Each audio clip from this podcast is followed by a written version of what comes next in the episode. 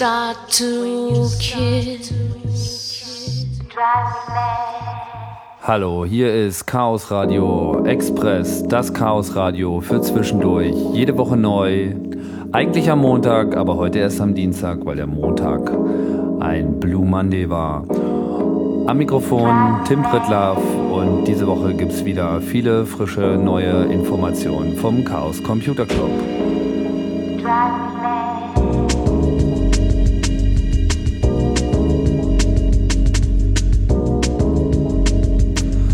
Im Hintergrund, was ihr hört, das sind Tough Chicks, www.toughchicks.de, ein sehr schöner Mix, sehr passend zur geplanten Länge dieses Chaos-Radios, was ein bisschen länger sein wird als die erste Ausgabe. Und ich hoffe auch, dass ich hier ein paar von den Kommentaren und dem Feedback, was ich bekommen habe in der letzten Woche, für das ich mich sehr bedanke, äh, einflechten kann. When I see you out there of my window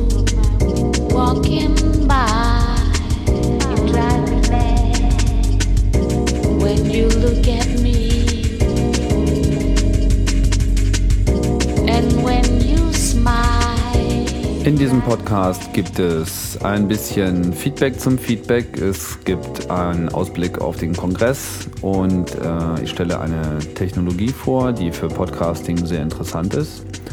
Und vor allem gibt es Neuigkeiten zum 22. Chaos Communication Kongress.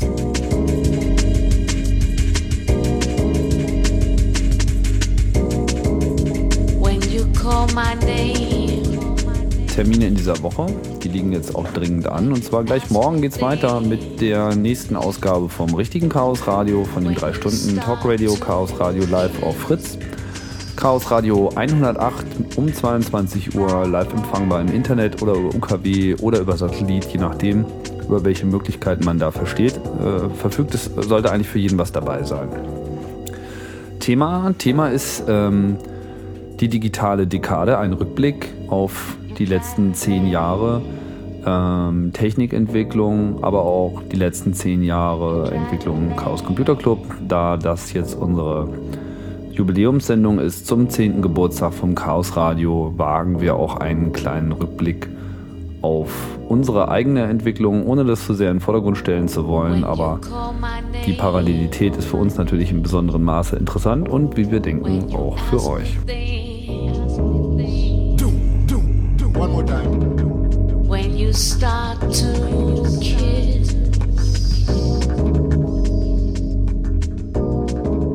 Der 22. Chaos Communication Kongress hat jetzt auch eine neue Website und tatatata, der Fahrplan ist auch bereits vorgestellt. Für die Leute, die nicht wissen, wovon ich rede, der Fahrplan, das ist unser Konferenzprogramm. Dort findet ihr alle interessanten, äh, alle wichtigen, aktuellen, bestätigten Informationen zum Kongress. Äh, ihr seht dort halt, was für Vorträge laufen, wann sie laufen und äh, es ist eine ganze Menge. Ich werde hier äh, in den nächsten Podcast mich auch nochmal bemühen, einige einzelne Vorträge vorzustellen, dazu vielleicht auch noch ein paar Interviews zu führen. Ähm, los geht's am 26. Oh Gott. Los geht's am 27. Nein, das ist gut. Los geht's tatsächlich am 26. Da gibt es zwar noch kein Konferenzprogramm, aber bitte, bitte, bitte, alle Leute, die schon am 26. in der Stadt sind und die Zeit haben, sollten unbedingt schon am 26. vorbeikommen. Warum? Um sich ein Ticket zu kaufen. Wir hatten in den letzten Jahren immer ein Problem an der Kasse, dass wir, dem wir zwar auch schon ähm, ja, entgegengekommen sind letztes Mal, indem wir deutlich mehr Kassen aufgebaut haben, der ganze Check-in, das ging alles sehr viel schneller und trotzdem war wieder eine Riesenschlange da, was wir so ein bisschen nicht verstanden haben.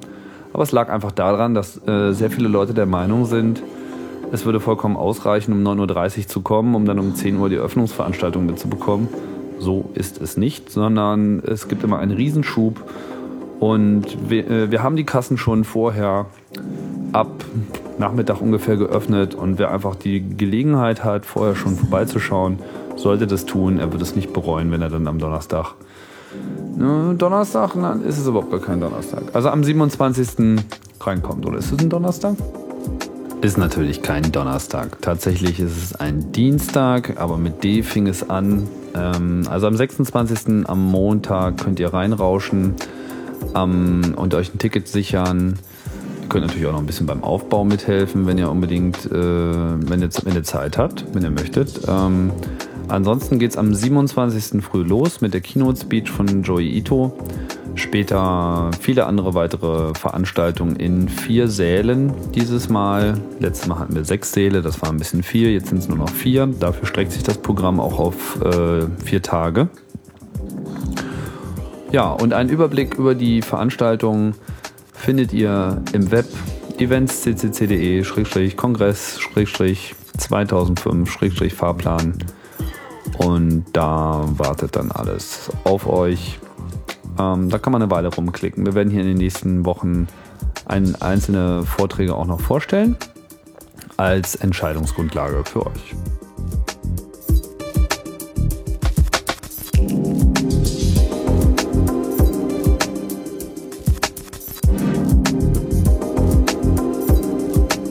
Also, 22. Chaos Communication Kongress am 27. bis 30. Dezember. Am letzten Tag gibt es auch noch eine Abschlussparty in der Seabase. Das ist in unmittelbarer Nähe. Und äh, dort geht es dann nochmal ein bisschen in die Puppen. Also um 20 Uhr ist die Abschlussveranstaltung am letzten Tag und danach geht es quasi direkt weiter. Wer also Interesse daran hat, den Kongress äh, für einen verlängerten Berlin-Aufenthalt zu nutzen, dem bauen wir da eigentlich eine elegante Brücke. Denn ja, man kann sozusagen direkt vom Tannebaum weg zum Kongress huschen, sich dann vier Tage dort rumdrücken und äh, sich informieren lassen und mit der Abschlussparty locker in die Silvesterfestivitäten reinrollen. Das sollte eigentlich alle Partybedürfnisse befriedigen.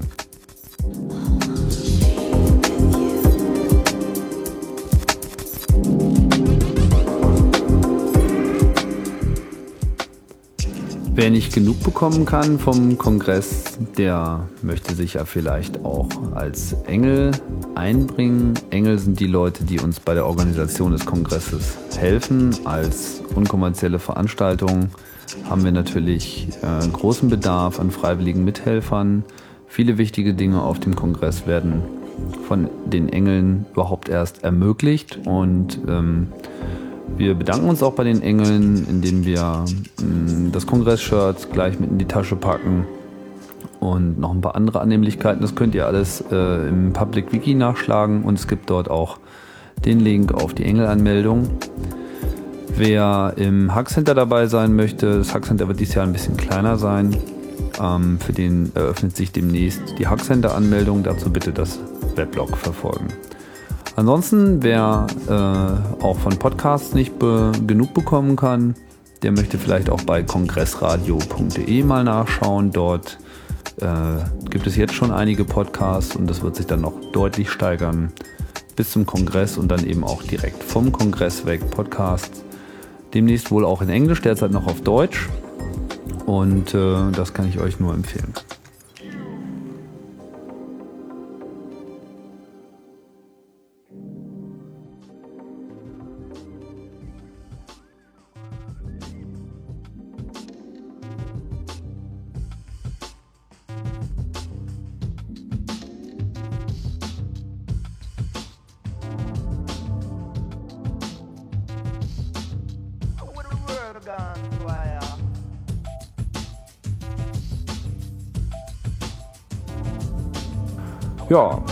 Was gibt es sonst noch zu erzählen? Wir haben, ähm, ja, es gibt eine ganze Menge. Ach ja, es gibt eine ganze Menge. Also das waren jetzt die guten Nachrichten. Jetzt kommen wir mal zu den weniger guten Nachrichten. Ihr werdet es vielleicht schon auf www.ccc.de gesehen haben. Wir haben uns da geäußert, weil das einfach mal nötig war äh, nötig war es, sich zu äußern, weil unser lieber neuer Innenminister, Herr Schäuble, sich geäußert hat. Der meinte einfach mal so, naja, jetzt haben wir ja dieses Autobahnmautsystem und wir müssen ja die Verbrecher fangen. Und hoppala, da haben wir ja schon ein System, das kann ja alle Nummernschilder lesen. Na, sowas. So ein Zufall aber auch. Und da könnte man das doch auch einfach mal einschalten. Und überhaupt, und die SPD wäre ja auch eigentlich der gleichen Auffassung. Na super, das ist also die Rolle rückwärts, die man eigentlich von Anfang an ähm, vermuten durfte. Natürlich ist das Autobahnmautsystem, so wie es in Deutschland aufgebaut wurde, perfekt für eine Vollüberwachung aller, aller Autobahnfahrer, aller Leute, die sich eben auf Autobahnen, auf öffentlichem Straßenland bewegen. Denn es wird einfach jedes Nummernschild äh, gescannt. Wer das noch nicht weiß, wie das funktioniert, ähm, diese Mautbrücken werdet ihr sicherlich schon mal gesehen haben. Das sind diese großen, riesigen Stahltrassen, die quer über die Autobahn gespannt sind mit zahlreichen Kameras. Das ist eigentlich schon auszumachen mit diesen Glasfensterchen vorne dran. Und wenn man dann daran vorbeifährt, dann nimmt äh, das Kamerasystem das wahr und lokalisiert auf dem Videobild das Nummernschild und ist auch in der Lage, das Nummernschild zu lesen. Das geht natürlich deutlich einfacher vor allem seitdem die Nummernschilder ja in äh, Europa da, wie es immer so schön heißt, harmonisiert wurden. Diese, wenn ihr euch schon immer mal gewundert habt, warum diese Schrift eigentlich so ulkig aussieht, äh, die wurde halt für die Erkennung auf solchen Bildern angepasst. Also im Prinzip schon vor vielen Jahren, als diese Nummernschilder geändert wurden, war im Prinzip der Weg schon ganz klar, dass man das eben so machen möchte. Und jetzt haben sie sich auch noch ihr Autobahnmautsystem dazu gebaut. Überall gibt es diese Brücken. Und im Prinzip ist man halt jetzt komplett erfassbar. Und auch wenn das natürlich offiziell nur für die LKWs eingerichtet wurden, also so zumindest die offizielle Sprachregelung, ist es natürlich klar, dass ein Auto ganz genauso damit erfasst werden kann, also ein PKW. Und das wird auch getan, nur werden die Daten halt nicht weitergeleitet, sondern eben einfach fallen gelassen. Und dieser Vorstoß unseres Innenministers geht halt im Prinzip genau jetzt in die Richtung, naja, wenn die Daten sowieso schon darum liegen und wir müssen jetzt den bösen Mörder fangen, können wir das machen. Brauchen wir nur einschalten. Müssen wir ja nur ein Gesetz beschließen. Ja, und das werden Sie sicherlich jetzt auch probieren und deswegen äh, haben wir uns auch gleich in einem entsprechenden Pressrelease dagegen gewandt, weil wir das natürlich ganz anders sehen. Weil es einfach mal wieder ein weiterer Eingriff in die Privatsphäre ist. Es hat die einfach nicht zu interessieren, wo ich lang marschiere. Und wenn natürlich der Zweck der Strafverfolgung eigentlich auch immer ganz honorig und ganz nachvollziehbar erscheint auf den ersten Blick, muss man sich eben klar machen, was die Folge davon ist. Irgendwann wird einfach die Totalüberwachung komplett normal sein und akzeptiert sein. Und was dann passiert, na, das könnt ihr euch zum Beispiel in diesem Film The Catalog anschauen, der im, vor zwei Tagen im Chaos Radio Feed aufgetaucht ist. Da ist es eigentlich sehr schön zu sehen.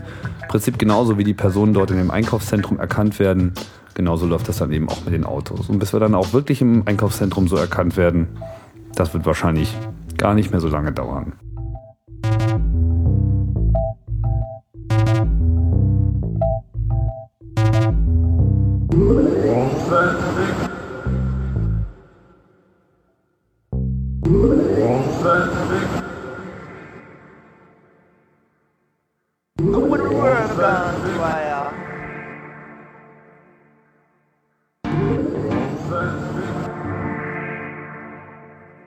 The color of my heart, of my heart.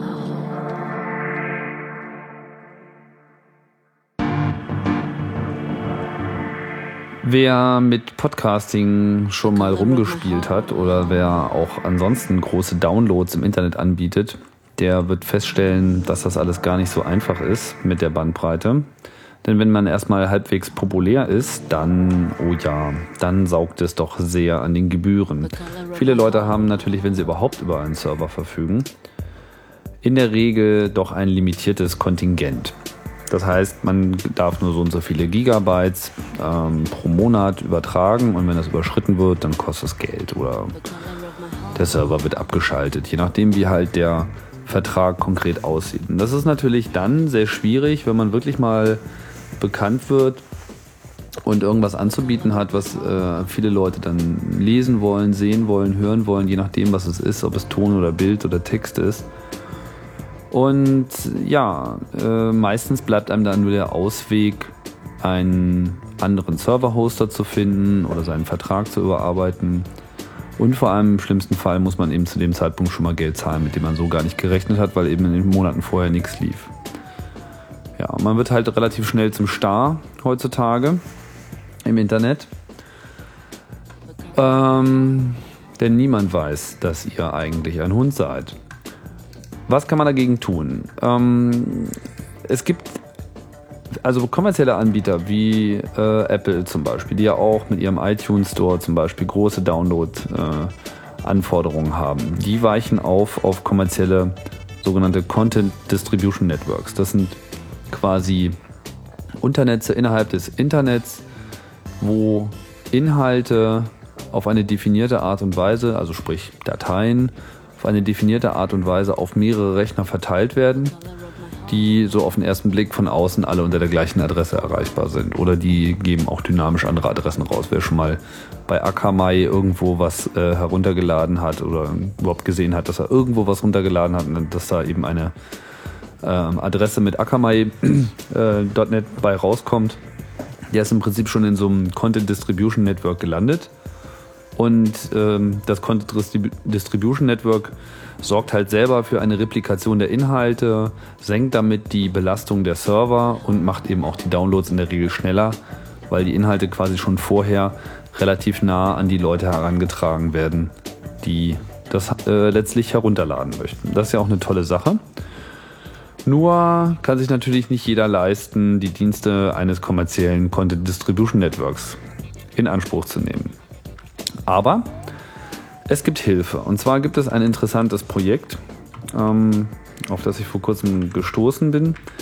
Das könnt ihr äh, abrufen unter coralcdn.org. The Coral Content Distribution Network ist im Prinzip genauso ein Netzwerk. Und an diesem Netzwerk teilzuhaben ist sehr einfach. Man, man muss eigentlich gar nicht richtig mitspielen. Man kann im Prinzip eine offene Serverstruktur einfach so benutzen. Das kostet auch nichts. Und alles, was man dazu tun muss, ist, dass man einen Download-Link nicht mit seiner eigentlichen URL veröffentlicht, sondern dass man der URL hinten noch etwas anhängt.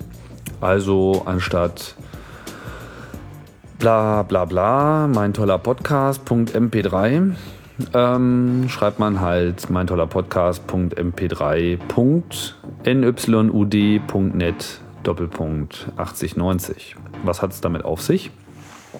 Dadurch, dass man die Adresse ändert, wird, der, wird die Anfrage nicht an den eigenen Webserver weitergeleitet, sondern, wie man sich schon denken kann, äh, an die Server, die eben hinter besagter Adresse stehen. Und das ist die, sind Server, die bei der New York University stehen. Es ist nicht wirklich ein Dienst der Universität, sondern es ist ein Projekt, was dort entwickelt wurde. Und dieser Server ähm, ist ja, wird ja zunächst einmal nur nach einer, einer IP-Adresse gefragt. Das heißt, euer Browser oder auch RSS-Reader, Podcatcher, was immer äh, in dem Moment aktiv ist, möchte gerne die Datei herunterladen und dazu braucht sie natürlich erstmal eine Adresse. Denn die Adresse, also der Name des Hosts ist ja nicht wirklich eine Internetadresse, sondern nur eine Domain. Die wird also aufgelöst aber sie wird halt jetzt nicht in einen einzigen Server aufgelöst, sondern sie wird gleich, ähm, es wird also versucht, einen, einen äh, Server zu finden, der möglichst nah an dem Rechner dran ist, der gerade gefragt hat. Wenn ich also jetzt einen Download klicke, dann probt das äh, Servernetz meine IP-Adresse. Schaut also, wie weit bin ich weg, versucht eine Lokalisierung und sucht ähm, aus einem Netzwerk von mittlerweile 260 Servern einen zu finden, der möglichst nah dran ist. An denen ähm, wird das quasi weitergereicht, weil im nächsten Schritt der Browser ja diese IP-Adresse nimmt und dieselbe Datei nochmal anfordert. Oder überhaupt das erste Mal anfordert, vorher war es ja nur die IP-Adresse. In dem Moment lädt dieser Server, der jetzt diese Anforderung bekommt, das ist im Prinzip der zweite jetzt im Spiel, lädt die Datei von dem eigenen Webserver runter. So als hätte man dieses nyud.net 8090 hinten überhaupt nicht rangeschrieben. Dadurch ändert sich zunächst einmal nichts, aber nachdem äh, diese Datei im Hintergrund geladen wurde, erhält erstmal der Erste, der das geklickt hat, das jetzt so direkt und schnell. Für den hat sich das im Prinzip als ein Prozess dargestellt, der relativ lange gebraucht hat, um zu starten und danach dürfte es eigentlich so wie ein normaler Download gewesen sein. Aber zum jetzigen Zeitpunkt ist die Datei halt bereits im Netzwerk, in diesem Content Distribution Netzwerk. Das heißt, ab, ähm, also alle, wir sind jetzt ungefähr 260 Server ähm, weltweit haben auf diese Datei Zugriff. Und wenn jetzt irgendjemand anderes kurze Zeit später auf dieselbe URL klickt, und das ist ja jetzt eigentlich genau der Fall, wenn man große Dateien in einem RSS-Feed zum Beispiel veröffentlicht, dann ähm, wird irgendein anderer Host äh, ausgewählt für die zweite Person, diese zweite Software, die ihm anfragt. Und es äh, ist mit ziemlicher Wahrscheinlichkeit auch ein anderer als der erste. Allerdings holt er sich die Datei von diesem ersten Server, der das Ding geladen hat. Das heißt, der eigene Webserver wird zu dem Zeitpunkt schon überhaupt nicht mehr in Anspruch genommen. Und so wird eben dieser Inhalt innerhalb des Content Distribution Netzwerks, solange Nachfrage besteht, vorgehalten, untereinander ausgetauscht und alle Leute laden sich das eigentlich von einem Rechner runter, der möglichst nah an ihnen dran steht. Das heißt, es geht schneller und vor allem der eigene Server wird überhaupt nicht mehr in Anspruch genommen, solange es noch Leute gibt, die eben äh, Nachfrage danach haben. Und das ist eigentlich das Interessante. Umso mehr Nachfrage danach ist, umso weniger sieht man davon. Im Hintergrund schickt einem das äh, Netzwerk an den eigenen Server auch noch einen sogenannten Head-Request, sodass man sehen kann, dass ein Download angefordert wurde, der ansonsten ja komplett an einem vorbeigeht. Das kann man dann zählen, sodass die Statistiken noch aufrechterhalten bleiben. Und vor allem, man kann eben dieses Netz nutzen, ohne dafür Geld zu bezahlen. Das kann ich eigentlich jedem nur äh, äh, empfehlen. Ich sehe hier derzeit noch so recht keinen Haken. Mir ist die Finanzierung des Systems noch nicht ganz klar, aber ich vermute mal, dass hier viele Internet-Service-Provider daran teilnehmen, die auf diese Art und Weise ähm, Überschüsse in der Bandbreite, die sie aus irgendwelchen Verträgen haben, quasi über diesen Weg wieder abarbeiten und von daher auch noch einen Vorteil davon haben. coralcdn.net, äh, Entschuldigung, coralcdn.org, the Coral Content Distribution Network, könnte uns alle noch eine ganze Menge Stress ersparen.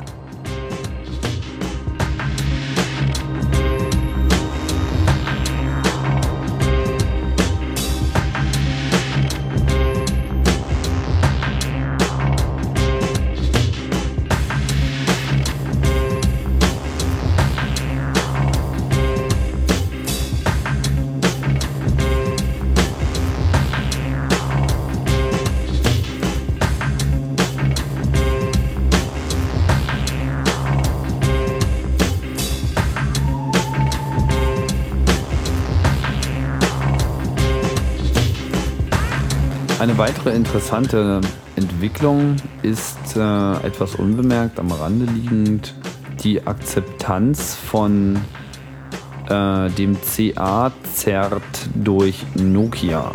Okay, das klingt jetzt etwas kompliziert. Was ist das? Um eure Webseite mit HTTPS zu betreiben, also verschlüsselt, was ja verschiedene Vorteile hat. Andere Gruppen können nicht die Daten ändern, während sie vom Server zum Client fließen man sieht keine Passwörter, die darüber übertragen werden und so weiter. Und man möchte das ja auf jeden Fall haben. Und vor allem gibt es auch einen kryptografisch abgesicherten Weg, wie man sicherstellen kann, dass die Gegenseite eben auch das ist, was sie behauptet, was sie ist. Dass man also unterscheiden kann, ob da jemand nur so tut, ob er die Postbank ist oder tatsächlich die Postbank auch ist. Stichwort äh, Phishing.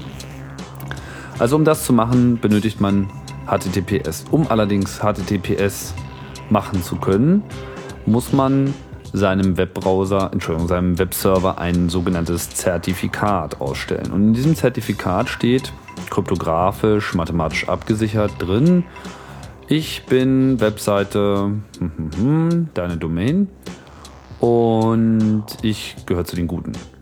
Und damit man das auch glaubt, gibt es eine andere Entität, eine sogenannte Certificate Authority, also eine Autorität, die Zertifikate ausstellt und die auch in der Lage ist, andere Zertifikate zu unterschreiben und damit zu beglaubigen.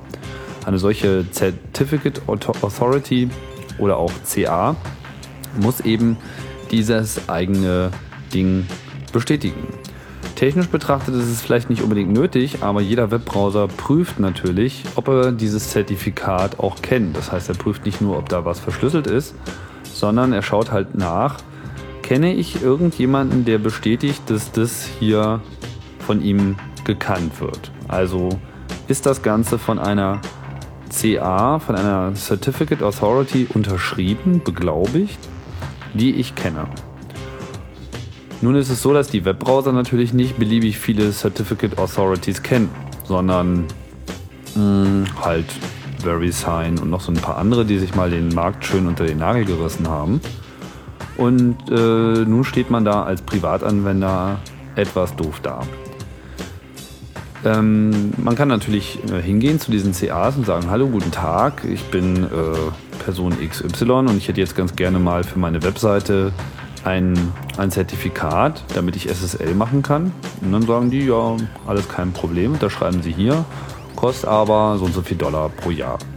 Das heißt, diese Zertifikate laufen schnell aus und diese Zertifikate sind auch ganz schön teuer. Und äh, natürlich ist nicht jeder bereit, für HTTPS so viel Geld zu bezahlen, nur damit der Browser mal Ruhe gibt.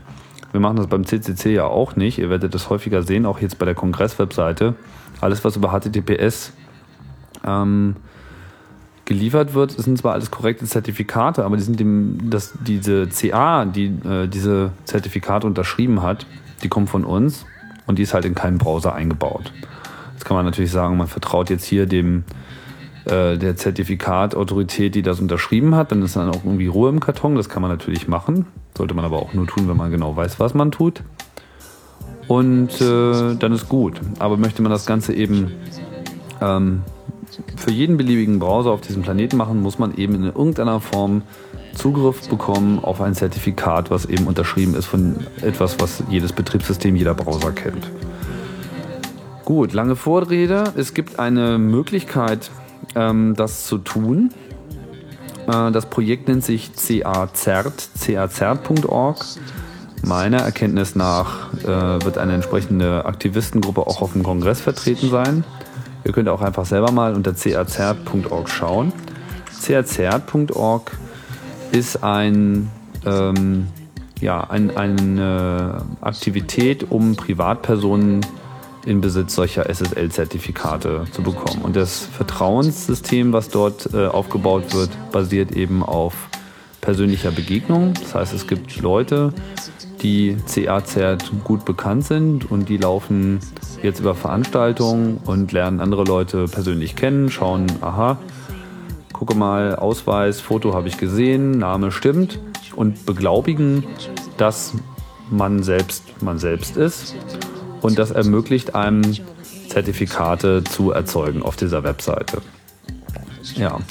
Jetzt ist das natürlich ein tolles System, funktioniert aber erst dann, wenn eben auch alle Browser diese Top-Level CA, also das CA-Cert, akzeptieren, sodass eben auch alle von dem akzeptierten Zertifikate automatisch angenommen werden. Und da gab es jetzt den ersten interessanten Schritt, denn äh, Nokia hat äh, in seinem neuen Produkt, dem Nokia 770 Internet-Tablet. Das ist so ein kleines Linux-basiertes Tablet, ähm, mit dem man halt so ja, im Schoß surfen kann, wenn ich das mal so richtig übersetze.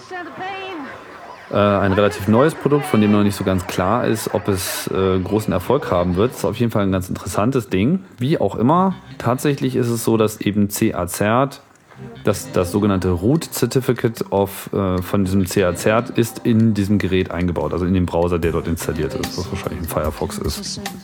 Und das bedeutet, dass eben die eigenen ähm, von CA-Cert signierten Zertifikate gelten. Alle anderen Browser müssen überhaupt erstmal dieses CA-Cert äh, Root Certificate akzeptieren, aber das ist natürlich auch ein Schritt, den man dann im Prinzip nur ein einziges Mal machen muss und das öffnet einem dann zu einer fehlermeldungsfreien Zugang zu allen privaten Websites, die eben über diese Art und Weise ihr HTTPS-Zertifikat bekommen hat. Lange Rede, kurzer Sinn. Ich würde euch raten, wenn ihr Interesse daran habt, euren eigenen Webserver mit HTTPS zu versorgen für private Zwecke, doch mal auf cazert.org zu schauen und zu gucken, wie ihr am besten dort in das System einsteigt, denn diese Zertifikate sind kostenlos.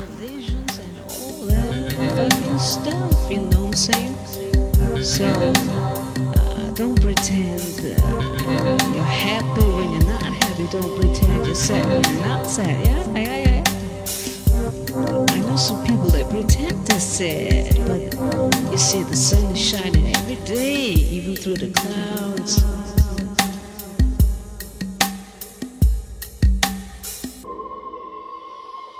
Das war Chaos Radio Express, die zweite Ausgabe. Ich bedanke mich fürs Zuhören. Würde mich freuen, wenn wir uns schon bald wieder hören bei Chaos Radio 108 oder nächste Woche Montag für die nächste Ausgabe von Chaos Radio Express. Ich freue mich über Feedback. Bitte an mail at chaosradio.ccc.de schicken.